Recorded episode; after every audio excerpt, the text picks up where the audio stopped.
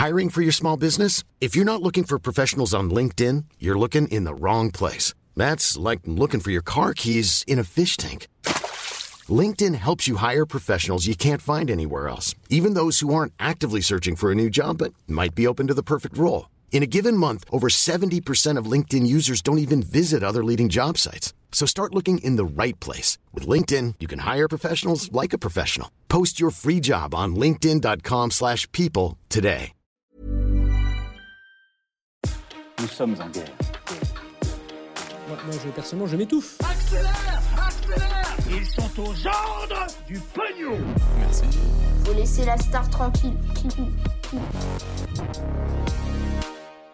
On peut entendre en ce début de semaine sur les réseaux sociaux que Marine Le Pen ou encore Emmanuel Macron aimeraient être président pendant 7 ans. Alors est-ce que c'est vrai? Qu'est-ce que ça veut dire concrètement? On va démêler ensemble le vrai du faux sur euh, tout ça. On va aussi parler des dernières actualités euh, plus largement en Ukraine, de la présidentielle, mais aussi d'une situation chaque jour plus difficile à Shanghai. Salut c'est Hugo, j'espère que vous allez bien et comme chaque jour donc on est parti ensemble pour une nouvelle plongée dans l'actualité en une dizaine de minutes. Et on donc avec le premier sujet, vous avez peut-être vu passer sur les réseaux sociaux que Marine Le Pen voulait changer la constitution pour passer la durée du mandat de président de la République de 5 ans à 7 ans, donc passer d'un quinquennat à un septennat, et que Emmanuel Macron y est aussi euh, favorable. On va voir donc ce qu'il en est euh, réellement et ce que ça implique, puisque forcément ça fait beaucoup réagir. En fait, dans son programme, Marine Le Pen explique qu'elle souhaite euh, mettre en place un septennat non renouvelable. En gros, un président est élu, il reste à ce moment-là 7 ans au pouvoir. À l'issue de ces 7 ans à l'Élysée, il ne peut pas se représenter.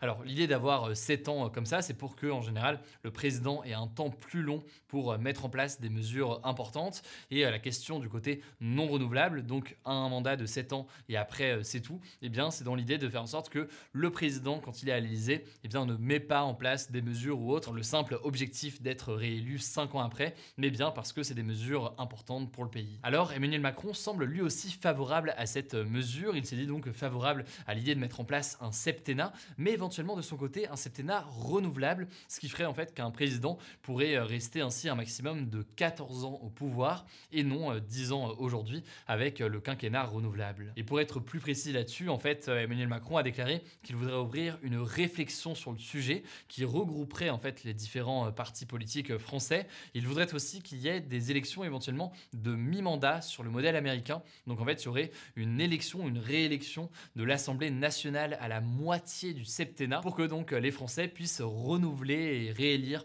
les députés de l'Assemblée nationale tous les trois ans et demi. Alors ça fait réagir, on va voir pourquoi après, mais il faut comprendre que eh bien le septennat c'est pas quelque chose en soi de nouveau en France. Il a été en application de 1873 à 2002. Mais alors pourquoi est-ce qu'on est passé à un quinquennat? En fait, jusqu'en 2002, il y avait un décalage dans le calendrier électoral entre le mandat du président de la République qui durait donc 7 ans et le mandat des députés qui étaient élus eux pour 5 ans.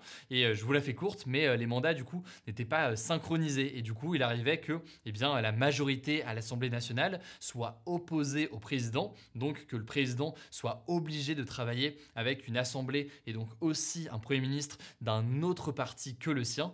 C'est ce que l'on appelle la cohabitation et c'est déjà arrivé donc sous la Ve République. Pour mettre fin du coup à tout ça et synchroniser les élections présidentielles et législatives, eh bien l'ancien président Jacques Chirac a fait adopter le quinquennat par référendum en 2000 et donc c'est ensuite entré en application à partir de 2002, ce qui fait que eh bien, depuis 2002, en général, aujourd'hui, l'Assemblée nationale se retrouve du même bord politique que le président de la République, puisque eh bien, le président est élu et deux mois après, en général, comme c'est le cas donc là aujourd'hui au mois de juin, il y a les législatives juste après. Et donc, en général, on obtient à l'Assemblée nationale une majorité de députés qui sont du même bord que le président de la République qui a été élu quelques semaines auparavant. Voilà donc pour l'explication. J'espère que j'ai été le plus clair possible. C'est pas forcément évident à résumer comme ça en deux mots, mais maintenant qu'on a dit ça, tout ça pourrait donc, vous l'avez compris, changer avec le retour du septennat. Mais du coup, eh bien, si les deux candidats en parlent autant aujourd'hui, est-ce que ça veut dire que Emmanuel Macron ou alors Marine Le Pen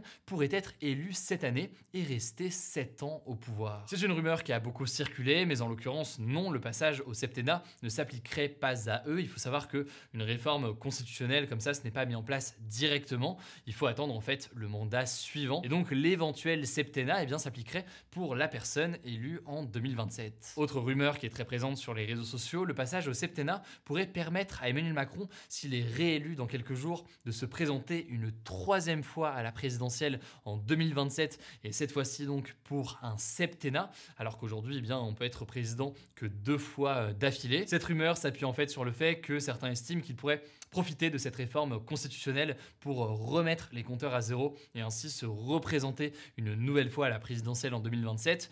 Le truc c'est que absolument rien ne permet de dire que c'est ce que Emmanuel Macron envisage de faire puisque le texte en soi n'a pas été euh, du tout euh, rédigé. Voilà donc pour les grandes questions qui pourraient revenir euh, aujourd'hui puisque donc vous l'avez compris, c'est un projet qui est porté maintenant par les deux candidats mais il faut bien comprendre et déceler le vrai du faux à partir de tout ça. Si vous voulez plus d'informations, je vous mets directement des liens en description et on pourra pourquoi pas en reparler euh, dans les prochains jours. C'est pas le sujet le plus évident à expliquer comme ça en quelques minutes, mais ça me semblait quand même euh, essentiel de le faire. Allez, on passe aux actualités en bref liées à cette présidentielle. D'abord, cette première information, une enquête pénale a été ouverte par la CNIL. Donc euh, la CNIL, c'est en quelque sorte le gendarme, disons, des données personnelles en France, suite à l'envoi en fait de SMS pro-Zemmour qui ciblaient des Français de confession juive. En gros, plusieurs personnes ont reçu dans les derniers jours de la campagne un SMS intitulé Message aux Français de confession juive, dans lequel le candidat du parti Reconquête, Éric Zemmour, revient sur l'antisémitisme en France et dénonce, je cite, les racailles qui pourrissent la vie des juifs ou encore, je cite, le terrorisme islamiste. Sauf que, eh bien, en France, la loi interdit tout simplement le traitement de données personnelles à connotation religieuse, sauf si euh, la personne a donné son consentement, un consentement qui n'était visiblement pas présent chez beaucoup de personnes qui ont reçu euh, le SMS. Alors de son côté, l'équipe d'Éric Zemmour assure avoir fait appel à un courtier en données personnels qui en gros achètent des bases de données pour ensuite les vendre. Et eh bien ce courtier leur avait assuré que euh, toutes les personnes dans le fichier avaient donné leur autorisation. Bref, on verra donc cette utilisation de données euh, est illégale et évidemment euh, je vous tiens au courant. La deuxième information de ce en bref remonte en fait à dimanche, mais elle fait de plus en plus parler ces derniers jours. Le Premier ministre Jean Castex a pris un jet privé pour aller voter ce dimanche dans sa ville de Prades dans le sud de la France. Vous en doutez, ça a fait pas mal polémique et débat, sachant que selon Libération, le coût de cet aller-retour est estimé à 10 000 euros et euh, l'équivalent de 6 mois d'émissions de CO2 d'un citoyen euh, moyen. Alors de son côté, euh, Jean Castex s'est justifié en disant qu'il faut qu'il soit à Paris très vite s'il y a le moindre problème et qu'il avait respecté par ailleurs les règles habituelles appliquées au Premier ministre. Mais d'autres ont estimé qu'il aurait pu par exemple déplacer son bureau de vote, enfin pas déplacer son bureau de vote mais son inscription pour voter à Paris ou encore éventuellement faire une procuration.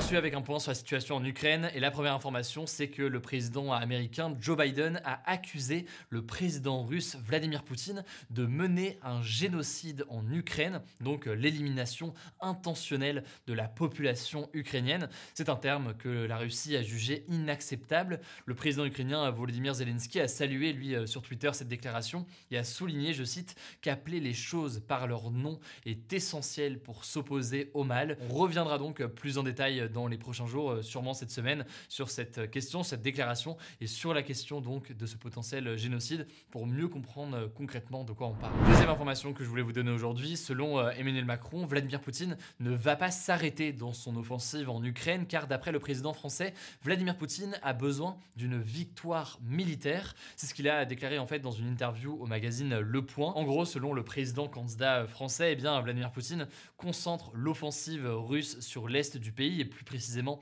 sur la région du Donbass pour, je cite, obtenir une victoire et viser un défilé militaire glorieux le 9 mai, date très importante pour lui et pour la Russie. Le 9 mai, c'est en effet le jour de commémoration de la victoire de l'armée russe sur l'Allemagne nazie en 1945. Et par ailleurs, eh bien, Emmanuel Macron a justifié de dialoguer et d'échanger autant avec Vladimir Poutine, car il estime que si bien, Vladimir Poutine ne parle plus à personne, eh bien, je cite, on ne sait pas jusqu'où il peut aller. Enfin, on termine aujourd'hui avec une dernière ça me semblait assez important de prendre le temps euh, aujourd'hui puisqu'on en a parlé assez rapidement hier et vous avez été assez nombreux dans les commentaires notamment à demander qu'on en parle davantage. Vous avez raison, donc on en parle aujourd'hui plus en détail. Je voulais revenir donc sur la situation dans la ville de Shanghai en Chine donc qui fait euh, face à une flambée des cas de coronavirus. Résultat, eh bien les 25 millions d'habitants de la ville sont totalement confinés depuis deux semaines et ça pose forcément beaucoup de questions. Il y a notamment euh, plusieurs problèmes logistiques qui s'accumulent, beaucoup d'habitants habitants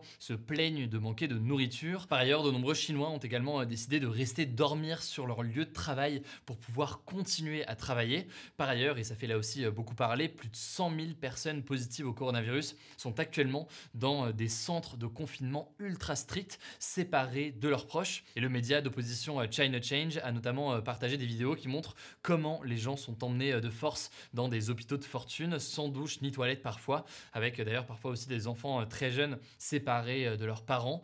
Bref, la situation est forcément alarmante à Shanghai et ça pose des questions aussi sur les limites de cette stratégie zéro Covid qui est appliquée maintenant en Chine depuis le début de la pandémie. J'en ai parlé donc rapidement hier, mais vous avez été nombreux à vouloir plus d'informations sur le sujet et donc ça me semblait essentiel de refaire un point aujourd'hui. Voilà, c'est la fin de ce résumé de l'actualité du jour. Évidemment, pensez à vous abonner pour ne pas rater le suivant, quelle que soit d'ailleurs l'application que vous utilisez pour m'écouter. Rendez-vous aussi sur YouTube et sur Instagram pour d'autres contenus d'actualité exclusifs. Écoutez, je crois que j'ai tout dit, prenez soin de vous et on se dit à très vite. Mom deserves the best, and there's no better place to shop for Mother's Day than Whole Foods Market. They're your destination for unbeatable savings, from premium gifts to show-stopping flowers and irresistible desserts. Start by saving 33% with Prime on all body care and candles. Then get a 15-stem bunch of tulips for just $9.99 each with Prime. Round out Mom's menu with festive rosé, irresistible berry chantilly cake, and more special treats. Come celebrate Mother's Day at Whole Foods Market.